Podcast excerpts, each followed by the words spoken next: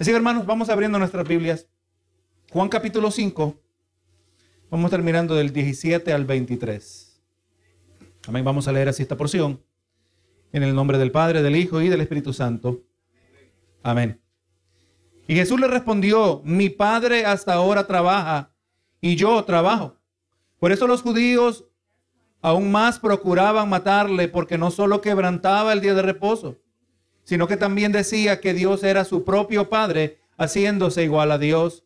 Respondió entonces Jesús y les dijo, de cierto, de cierto os digo, no puede el Hijo hacer nada por sí mismo, sino lo que ve hacer al Padre, porque todo lo que el Padre hace también lo hace el Hijo igualmente, porque el Padre ama al Hijo y, él, y le muestra todas las cosas que él hace y mayores obras que ésta le mostrará, de modo que vosotros os maravilléis. Porque como el Padre levanta a los muertos y les da vida, así también el Hijo a los que quiere da vida. Porque el Padre a nadie juzga, sino que todo el juicio dio al Hijo, para que todos honren al Hijo como honran al Padre. El que no honra al Hijo, no honra al Padre que le envió. Y así eh, eh, titulo esta predicación, Mi Padre trabaja. Ustedes saben que la sociedad americana y en muchas maneras la sociedad eh, modernizada a lo largo del mundo actualmente se caracteriza por una actitud pluralista.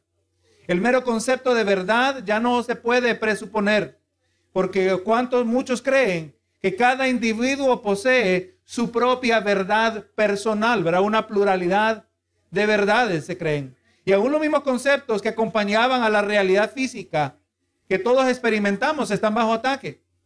Hoy en día tenemos que aceptar que la realidad, se nos dicen que, que las realidades biológicas que por miles de años se han establecido, eh, marcando la distinción entre el hombre y la mujer, ahora estas están bajo cuestión. Ahora ya el hombre no tiene que ser masculino.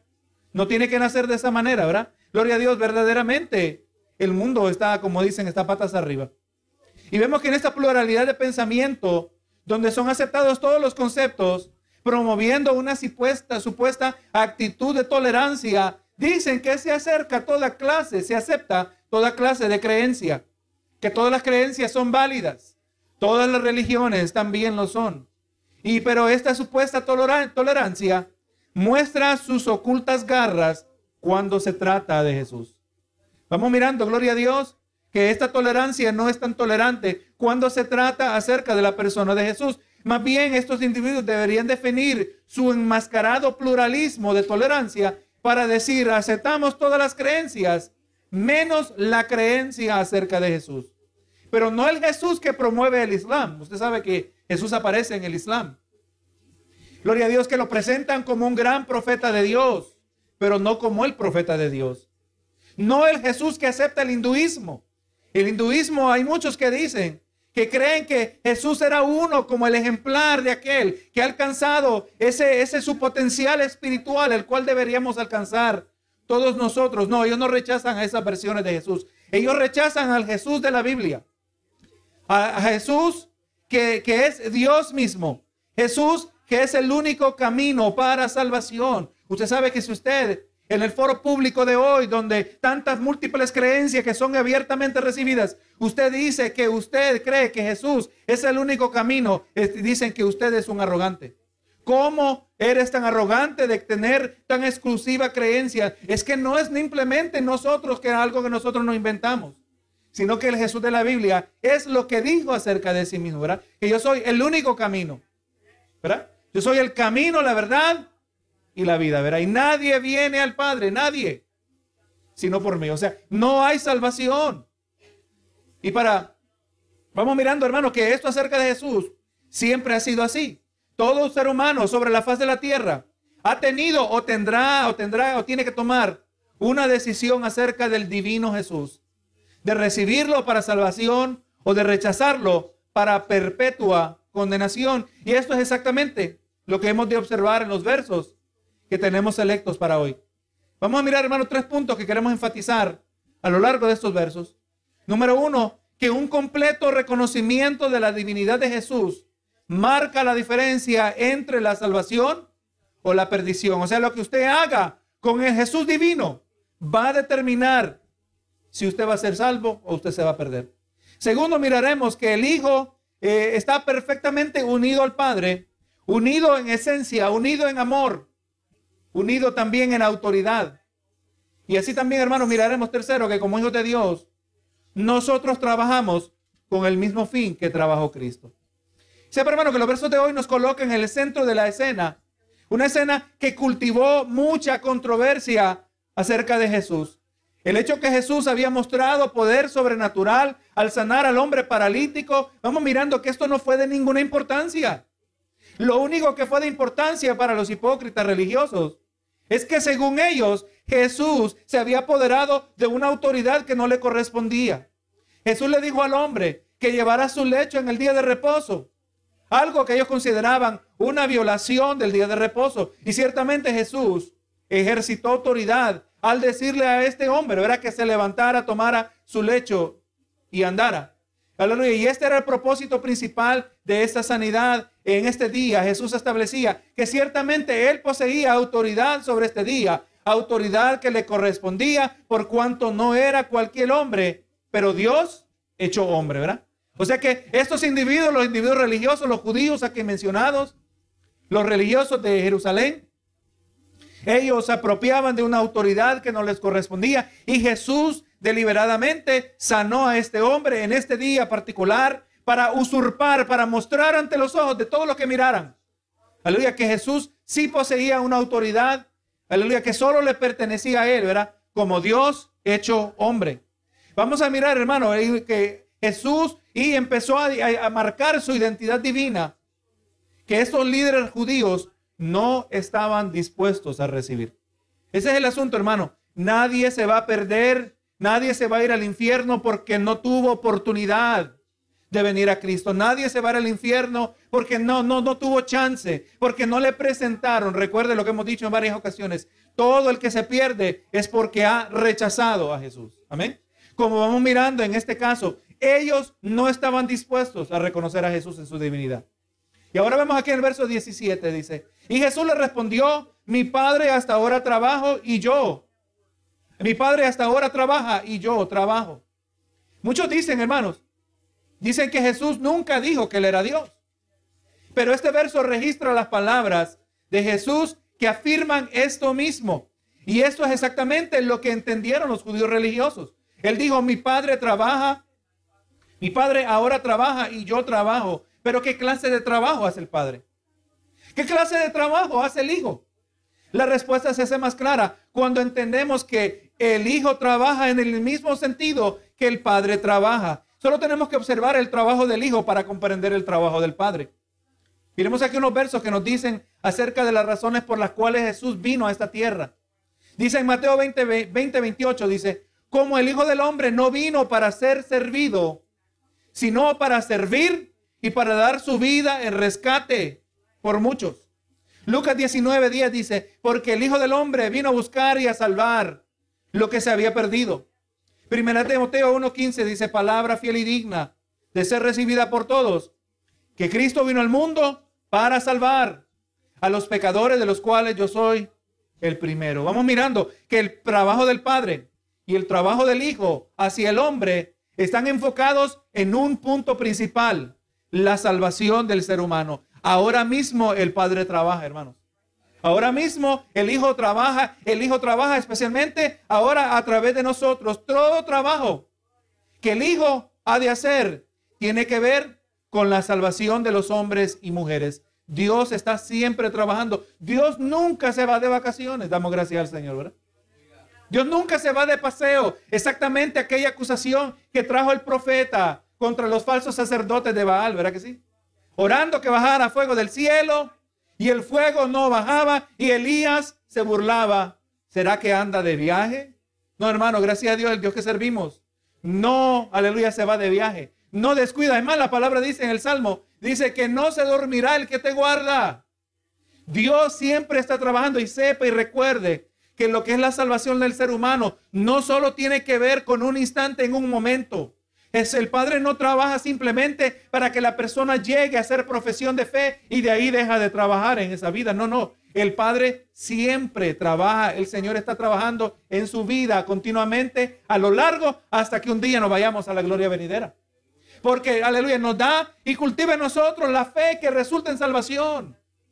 Pero es necesario que también se cultive la fe que resulta en santificación. Amén. Recordando que la salvación del ser humano no solo tiene que ver, aleluya, con el futuro. No solo tiene de ver que, eh, que ver con el del escapar de la gloria venidera. No, hermano, la salvación tiene que ver con nuestro pasado.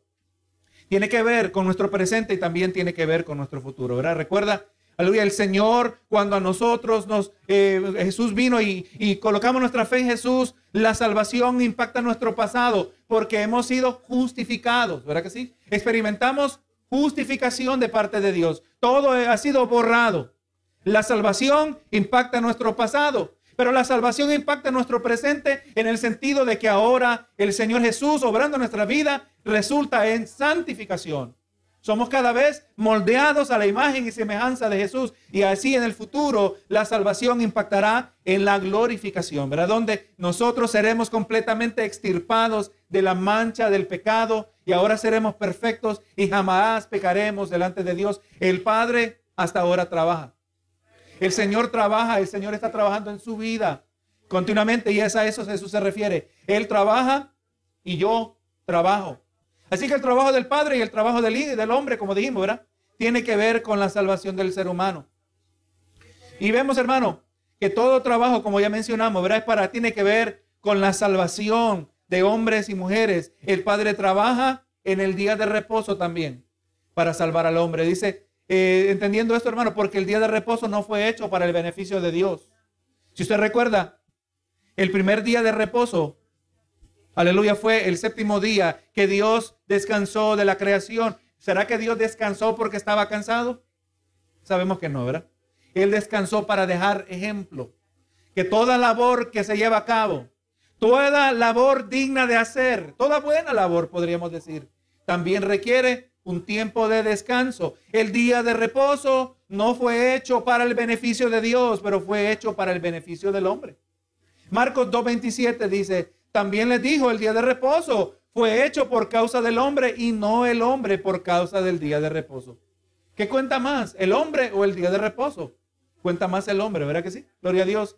Así que hermano, estos judíos, estos líderes no entendían esto. No entendían. Eh, si usted recuerda la semana pasada, mirábamos que ellos nunca preguntaron si él genuinamente había sido sanado. Ellos nunca preguntaron si verdaderamente fue una sanidad o fue una percepción de sanidad. Ellos no lo conocían, no sabían su condición. Nunca le preguntaron cuál era su condición, a ellos no les interesaba. Ellos solo le preguntaron es, ¿quién te dijo que tomaras tu lecho? ¿Verdad que sí? Así es, gloria a Dios. Y mira el corazón de ellos, como ya hemos estado mirando. Y ahora Jesús dijo, mi Padre, ¿verdad? Gloria a Dios, mi Padre hasta ahora trabaja y yo trabajo. Y ahora esta expresión la vamos mirando como ellos la entendieron. ¿La entendieron bien, hermanos? Es más, ellos no se van a perder. Si estos individuos no se arrepintieron, se perdieron no por un malentendido, sino porque perfectamente entendieron a Jesús. Y hermano, y eso es algo, como decía un predicador, decía, hermanos, aconsejando a los predicadores, si alguno se va de la iglesia, asegúrate, pastor, que no sea por un malentendido, sino porque entendieron claramente lo que la palabra dice. Que sí, y ellos entendieron claramente, mire lo que dice el 18. Y por esto los judíos, aún más, procuraban matarle. El 16 dice que, que ellos ya habían decidido que querían matarle porque violó el día de reposo. Y ahora más procuraban matarle, porque no solo quebrantaba el día de reposo, según ellos, sino que también decía que Dios era su propio Padre haciéndose igual a Dios. Hermano, así que estos líderes religiosos estaban tan cegados a causa de su idolátrico sistema legalista, que sus corazones permanecían no regenerados, no nacidos de nuevo, sus corazones pecaminosos eran continuamente ajenos al significado espiritual de quién, era Jesús y lo que él hacía. Estaban viendo al Salvador y es como que no tenían ojos, ¿verdad que sí? Ellos no estaban interesados en la verdad, ni anhelaban, no anhelaban, ni esperaban al Mesías. Y lo único que podían ver era una amenaza a su reputación y al sistema que tanto les beneficiaba. Hermano, su instinto era de eliminar toda amenaza. Querían matar a Jesús por irse arriba, según ellos, del día de reposo. Pero porque Jesús dijo que Jesús era su padre, no dijo nuestro padre. Muy diferente hubiera sido que Jesús dijera, nuestro Padre hoy trabaja. ¿Verdad que sí? Si hubiera dicho, Él es nuestro Padre, Él es Padre de ustedes en el mismo sentido que es mi Padre, pero Él no dijo eso, Él dijo, Él es mi Padre. Él es Padre mío y ese sentido no se comparte con nadie. Cuando Jesús dijo que su Padre trabajaba, Él estaba diciendo que Él y su Padre eran de la misma esencia. Al llamarle mi Padre, Él dice que nosotros somos de la misma esencia. Exactamente lo que entendieron ellos. Y lo querían matar a causa de esta expresión. Haciéndose, Jesús estaba haciendo igual a Dios. Sepa, hermano, que muchos comentaristas afirman que acerca de este pasaje, que este es el pasaje donde Jesús más claramente reveló su identidad divina como hijo de Dios. Y ahora dice el verso 19, respondió entonces Jesús y les dijo, de cierto, de cierto os digo. Cuando Jesús usa esa expresión de cierto, de cierto, eh, está, está afirmando, está eh, enfatizando que lo que está a punto de decir es sumamente importante. De cierto, de cierto os digo, no puede el Hijo hacer nada por sí mismo, sino lo que ve hacer al Padre, porque todo lo que el Padre hace, también lo hace el Hijo igualmente. O sea que si hacerse igual al Padre le será ocasión de escándalo, ahora lo que le va a decir es todavía peor ante sus ojos. Jesús establece que Él está en unión con el Padre. El Hijo no solo participa de la misma esencia, pero está unido con el Padre y por eso dijo, ¿verdad? No puede el Hijo hacer nada por sí mismo, sino lo que ve hacer al Padre. Dentro de esta unión existe una perfecta armonía y sometimiento de parte del Hijo. El Hijo se somete al Padre y por eso Él no hace nada por sí mismo. El, el Hijo no trabaja independiente del Padre, independientemente del Padre porque todo lo que él hace, lo que el Padre hace, también lo hace el Hijo igualmente. O sea, hermano, el Hijo trabaja conforme a la obra del Padre, por cuanto tienen el mismo propósito. Esa es una de las realidades acerca de la Trinidad, hermano, Padre, Hijo y Espíritu Santo. Aunque el enfoque aquí solo son el Padre y el Hijo. En la Trinidad, hermano, hay perfecta unidad. Hay perfecto amor. Hay tres voluntades presentes, pero en perfecta armonía Gloria a Dios. Y vemos una jerarquía. El Hijo se somete a la voluntad del Padre. Se viendo, hermano, que el sometimiento no automáticamente es indicación de inferioridad. Jesús no es inferior. Ya sus enemigos entendieron que se había hecho igual a Dios. Este no es el único lugar donde la palabra establece que el Hijo es igual al Padre. El Hijo no es inferior al Padre, pero se somete a la voluntad del Padre en función. Así también lo mismo es cierto en el matrimonio. Amén. Gloria a Jesús. Lo mismo es cierto en la iglesia. En el, matrimonio, la mujer, conforme Dios ha establecido, se sujeta a su marido, pero no porque es inferior, sino por función. Así también en la iglesia, gloria a Jesús. El pastor no es más importante que los, que los hermanos, pero el pastor tiene autoridad, los hermanos se someten en relación a función. Nadie es más importante que otro. La cabeza es Cristo en todos estos contextos.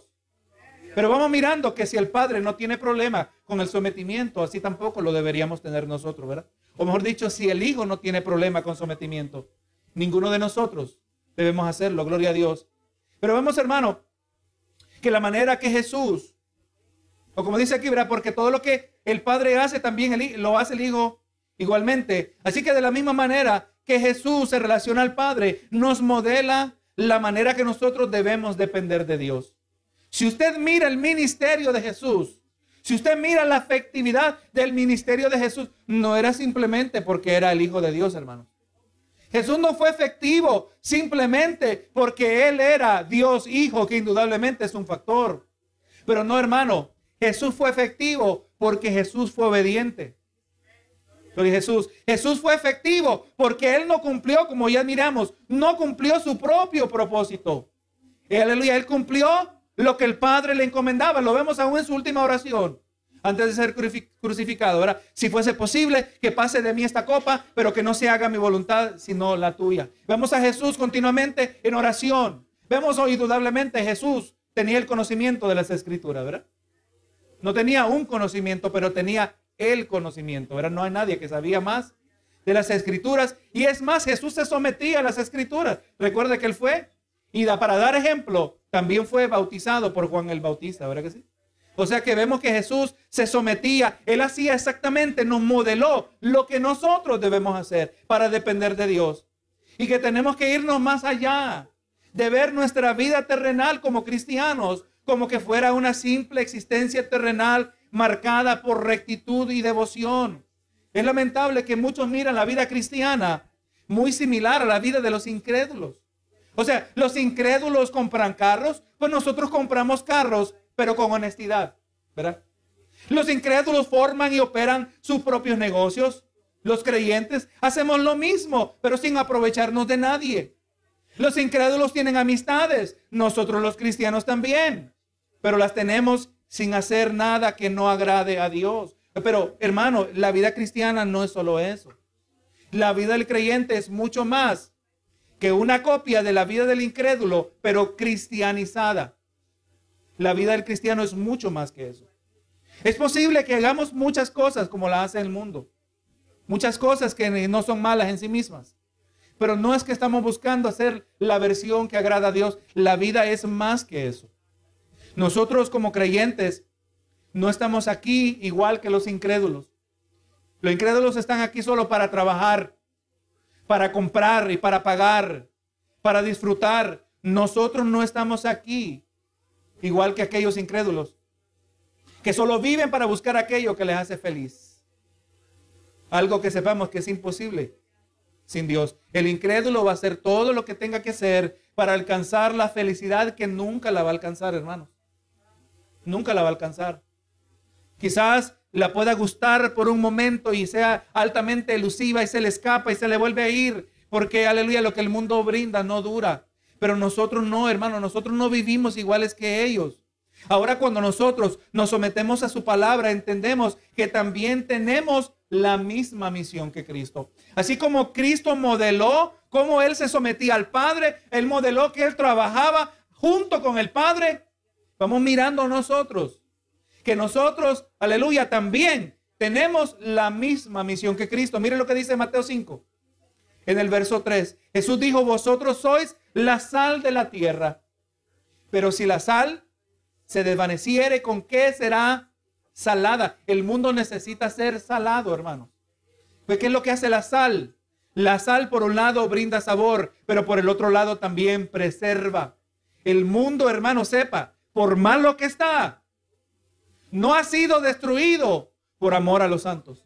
Amén. Por amor también a los que un día vendrán a los pies de Cristo. Por eso Dios todavía no ha derramado su juicio porque el número de los que serán salvos todavía no se ha completado.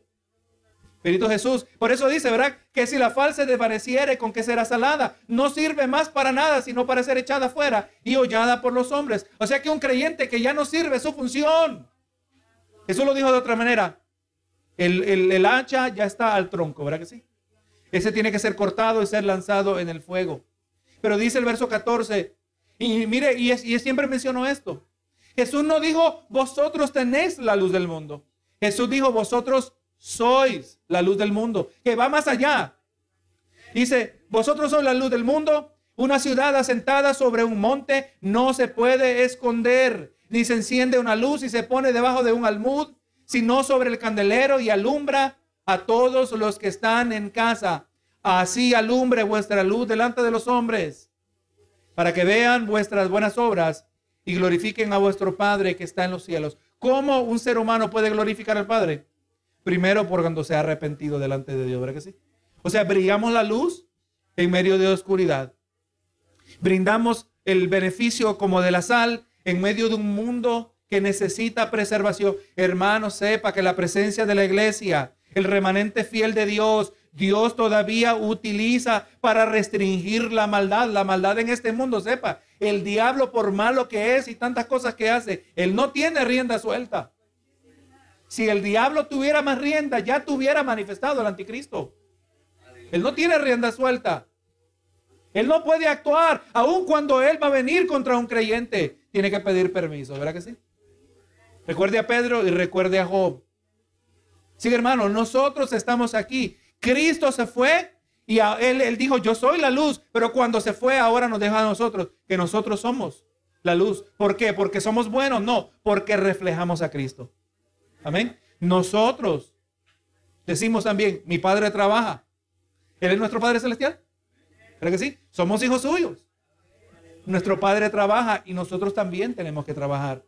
Y así como Jesús se sujetó a la verdad de la palabra y acudió al Padre en oración, nosotros con la misma misión en la tierra participamos de una mayor dependencia de Dios por medio de la palabra y la oración. Así que hermano, no permita que la vida cotidiana, no permita que la cultura reduzca su vida exactamente a lo que ha reducido la vida del incrédulo. Nosotros no vivimos solo para pagar los cobros, para pagar los biles. Nosotros tenemos una razón más importante que esa. Nosotros no vivimos solo para andar paseando, que todo tiene su tiempo, ¿verdad que sí? Aleluya. Pero el, incrédulo anda detrás del placer. Si pudieran, tuvieran fiesta todos los fines de semana, ¿verdad que sí? Y hay gente que sí lo hace. Pero nosotros, hermanos, entendemos que podemos disfrutar, pero hay algo más importante que disfrutar también. Todo tiene su tiempo, dice el libro de Eclesiastés. Pero hermanos, tenemos una misión. Recuerde lo que decíamos esta mañana. Si Dios, su propósito solo fuera de salvarlo, el día que usted muere, se lo lleva al cielo. El día que usted hace ah, profesión de fe, se lo lleva al cielo. Pero no, el Señor nos ha extendido la vida porque vamos entendiendo como Dios hace todas las cosas para su propia gloria. El usted vivir esta vida terrenal resultará en una mayor gloria para el Señor. Cuando la luz de Dios brilla a través de nosotros, ¿verdad que sí? Cuando cumplimos la misión del Padre, gloria a Jesús. Dice el verso 20, porque el Padre ama al Hijo y le muestra las, todas las cosas que Él hace y mayores obras que ésta le mostrará, de modo que vosotros os maravilléis. O sea, hermano, que la unión entre el Padre y el Hijo, sepa que no es como de dos empleados en una compañía. O la unión entre dos individuos que obran para cumplir una tarea. Usted sabe, hermano, hay un dicho que mucha antigüedad, el enemigo de mi enemigo es mi amigo, dijo alguien. Esa gente está unida en, con un enfoque principal, ¿verdad? Pero no, hermano, la unión entre el Padre y el Hijo no es así. La unión entre el Padre es una unión de amor. El Padre ama al Hijo. Y dice, y le muestra todas las cosas que él hace. Hermano, Jesús sanó al paralítico porque esto era conforme al propósito redentor del Padre en hacer esto. Y aquí se nos presenta un, un misterio acerca de la encarnación de Jesús. Aquel que desde la eternidad, recuerde Jesús al decir que es divino, Él siempre ha sido. Al decir que Jesús es Dios, Él nunca tuvo comienzo. Jesús no comenzó a existir en el vientre de María. Él era antes y por eso en otra ocasión lo querían apedrear cuando Él dijo, antes que Abraham fuese, yo soy. ¿Verdad que sí? Otra vez afirmando su divinidad. El, Hijo siempre ha sido, por cuanto, como así como Dios siempre ha sido, ¿verdad? El Hijo es Dios. Pero vemos, hermano, que el Hijo, siendo omnisciente, aquí está el misterio en la encarnación. Él se limitó haciéndose hombre. Aquel que siempre ha sido omnisciente. Es inconcebible para nosotros poder entender la magnitud de lo que ocurrió. Miren lo que dice Lucas 2.52. Y Jesús, hablando aquí del niño Jesús, y Jesús crecía en sabiduría y en estatura y en gracia para con Dios y los hombres. El omnisciente Hijo creció en sabiduría. Eso es lo que dice la palabra. Vamos mirando que el Hijo se limitó en la expresión de su gloria para hacerse uno de nosotros. Es misterioso de qué manera, a qué, qué grado. Pero lo que vamos mirando, que el omnisciente en este cuerpo terrenal no estaba actuando en omnisciencia. Dependía del Padre. Mire lo que dice Mateo 24, 36. Otra expresión, ahora ya Jesús como adulto. En Mateo 24 dice, pero el día y la hora nadie la sabe, ni aun los ángeles, sino solo mi Padre. O sea, vamos mirando que la omnisciencia de Dios Hijo estaba limitada, así como Él limitó toda la expresión de sus atributos divinos, haciéndose hombre. Esto es misterioso, hermanos. Al mismo tiempo, nos debe impresionar lo que estuvo dispuesto a hacer por cada uno de nosotros. Y si este es el caso, esto solo enfatiza la dependencia que Jesús mostró al Padre. Especialmente en la oración, eso explica por qué Jesús dependía del Padre en la oración. Exactamente como nosotros debemos depender de Dios, ¿verdad sí? Aleluya. Así, así como Jesús obviamente llegó a la máxima expresión de la sabiduría, eventualmente nosotros también podemos crecer en sabiduría. Pero al mismo tiempo seguimos dependiendo del Padre. El Hijo dependía del Padre con el fin de no depender de la carne. Aunque en el caso de Jesús, su propia humanidad era sin mancha del pecado, pero siempre seguía siendo débil. ¿Verdad que sí? Jesús no tenía la mancha del pecado como usted y yo, pero Jesús también se cansaba. ¿Verdad que sí? Pero Jesús también tenía que comer, pero Jesús también experimentaba la sed. Gloria a Dios. La carne, humanamente hablando, sin la mancha del pecado es débil. Imagínese ahora en el caso nuestro, que llevamos la mancha del pecado. Pero vamos mirando, hermano, que fue en la transfiguración, donde Jesús reveló a una mayor magnitud su gloria y divinidad a sus discípulos y donde podríamos decir que recuperó todo su divino conocimiento. El Hijo se hizo hombre y por eso se sometía a la voluntad del Padre. Por eso miramos a Jesús eventualmente diciendo, toda potestad me es dada en el cielo y en la tierra. Así como Jesús crecía en conocimiento y en sabiduría, eventualmente creció hasta que recibió toda la sabiduría, ¿verdad? Toda la sabiduría le fue restaurada. Cuando leemos en Juan 17, Jesús decía que, dice, dame la gloria que antes yo tenía, ¿verdad que sí? O sea, esa gloria le fue restaurada. Y podremos ver que eso comenzó en la transfiguración. Y entonces ahora Jesús dice, y mayor y mayores obras que ésta le mostrará, de modo que os maravilléis. Pero esto, hermanos, no era nada en comparación. O sea, el hecho que él había sanado a este paralítico, esto no era nada en comparación a lo que Jesús estaría haciendo a lo largo de su ministerio. Vamos mirando que Jesús adelanta. Jesús profetiza las obras que él hará conforme al trabajo de su Padre, aunque vamos mirando que Jesús no estaba actuando en, una, en la completa omnisciencia, omnisciencia, divina, pero en su divinidad él todavía conocía el futuro. ¿verdad? Él sabía lo que iba a estar haciendo. Miren lo que dice el 21. Porque como el Padre levanta a los muertos y les da vida, así también el Hijo a los que quiere da vida. Nosotros que conocemos, podemos leer, ya hemos leído los evangelios, nosotros sabemos que en varias ocasiones Jesús también, ¿verdad? resucitó a los muertos. Así que ya miramos que Jesús y el Hijo están unidos no solo en esencia, cuando le llamó mi Padre, no solo estaban unidos en ese perfecto amor, pero también estaban unidos, eh, o que eran iguales también que en poder. Así como el Padre tiene poder para resucitar a los muertos, en el mismo sentido el Hijo tiene poder para dar vida.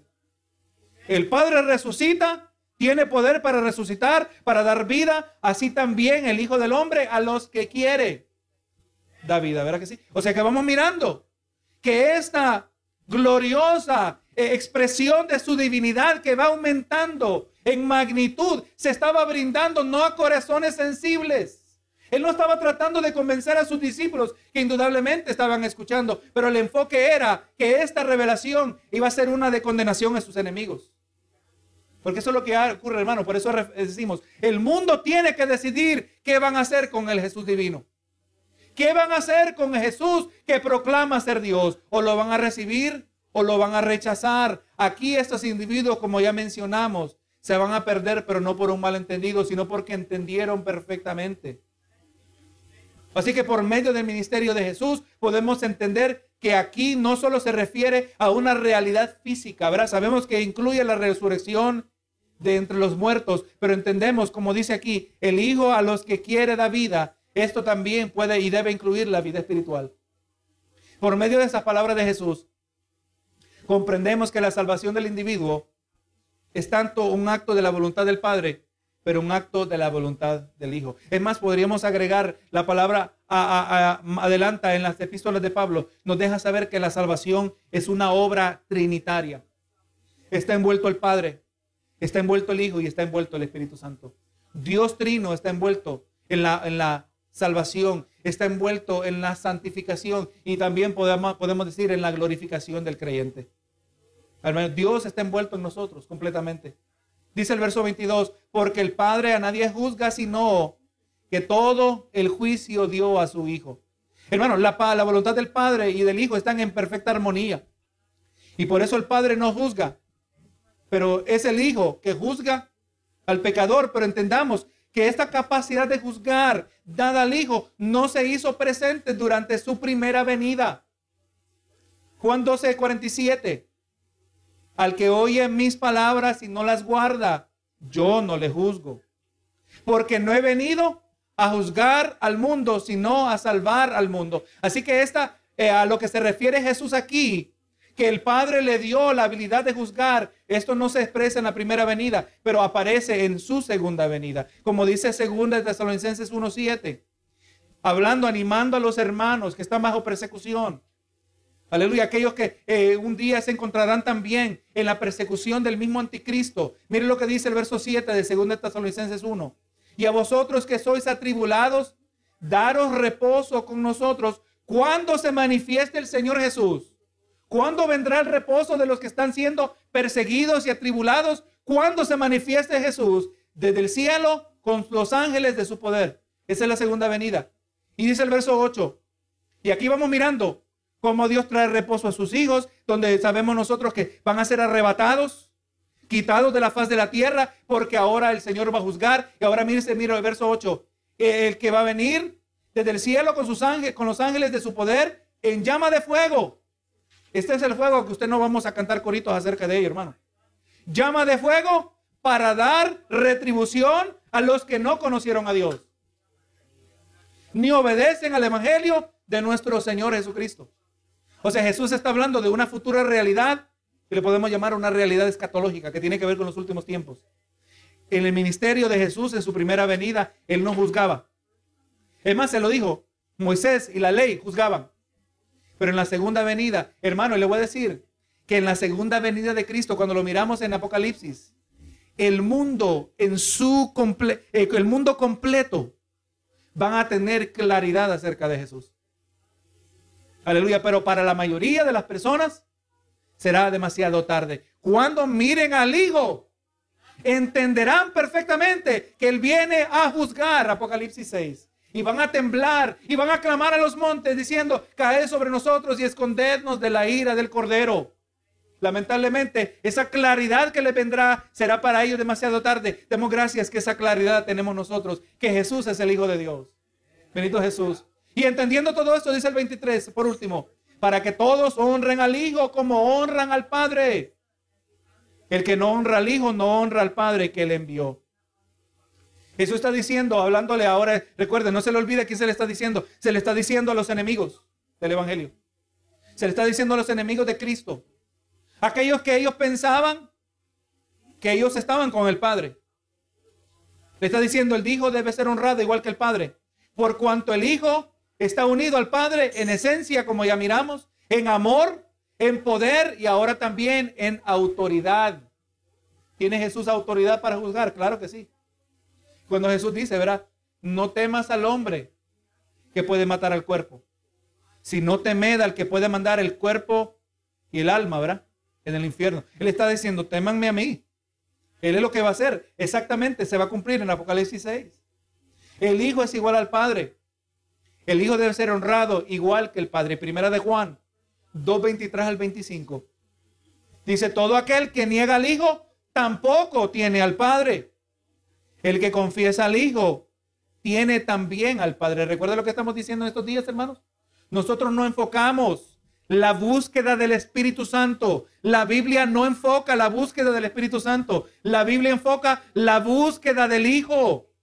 Y si un creyente tiene al Padre también, si tiene al Hijo, tiene al Padre y también tiene al Espíritu Santo. Tiene la totalidad de Dios en su vida. Pero el que niega al Hijo ha negado completamente a Dios. Si el Hijo no es el enfoque de su vida, no tiene de Dios como piensa que tiene. Dice el verso 24 de Juan 2, de Juan 2 primero de Juan 2. Lo que habéis oído desde el principio permanezca en vosotros. Si lo que habéis oído desde el principio permanece en vosotros, también vosotros permaneceréis en el Hijo y en el Padre. Y esta es la promesa que Él nos hizo, la vida eterna. Si usted se enfoca en el Hijo, usted va a tener al Padre, usted va a tener a Dios completamente, usted va a tener la vida eterna. Hermano, todo judío religioso, todo judío, judío en general, que pretendía tener al Padre Celestial en su vida y por medio de, según ellos, por medio de la obediencia de la ley. Y al mismo tiempo rechazaba a Jesús, simplemente daba evidencia que ni tenía al Padre, ni al Hijo, ni la vida eterna. Pero el que recibe al Hijo tiene al Padre y tiene la vida eterna. Hermano, esa es esa calidad de vida que nos referimos. Recuerden, la vida eterna, no, la expresión vida eterna nos describe una futura realidad que nunca se acabará, aunque indudablemente es parte de ello. No, no, la vida eterna describe una presente realidad que estamos viviendo, una presente calidad de vida que se nos es otorgada en Cristo Jesús, donde tenemos el amor del Padre, el amor del Hijo, tenemos el amor de Dios en nuestra vida, donde también tenemos la paz de Cristo, donde tenemos el fruto del Espíritu, donde recibimos la mansedumbre que obra el Espíritu Santo a través de su palabra en nuestras vidas. Hermano, esa es la calidad de vida que describe esta expresión, la vida eterna. Es sorprendente el gozo que Dios da al creyente en medio de los momentos más oscuros, cuando nuestra confianza está en el Señor. Dijo Isaías, tú guardas en completa paz aquel cuyo pensamiento en ti persevera porque en ti ha confiado. Hermano, le voy a decir que van a haber momentos en su vida que lo que usted está mirando con sus ojos, usted entiende que debe, debe ser una, una realidad que le debe aplastar, pero completamente lo contrario. Usted tiene paz. Y él me dice, ¿será que no entiendo lo que me está pasando? ¿Cómo es posible que yo tenga esta paz? Porque es que no viene de nosotros. Eso lo dijo, ¿verdad? La paz os dejo, mi paz os doy, pero no como el mundo la puede dar. Esa es la calidad de vida eterna que el Señor está hablando. Pero hay que tener al Hijo. El que el hijo, tiene al Hijo tiene al Padre. El que tiene al Hijo tiene la vida eterna. Todo es tan, tan lindo mensaje, pero ellos no lo recibieron.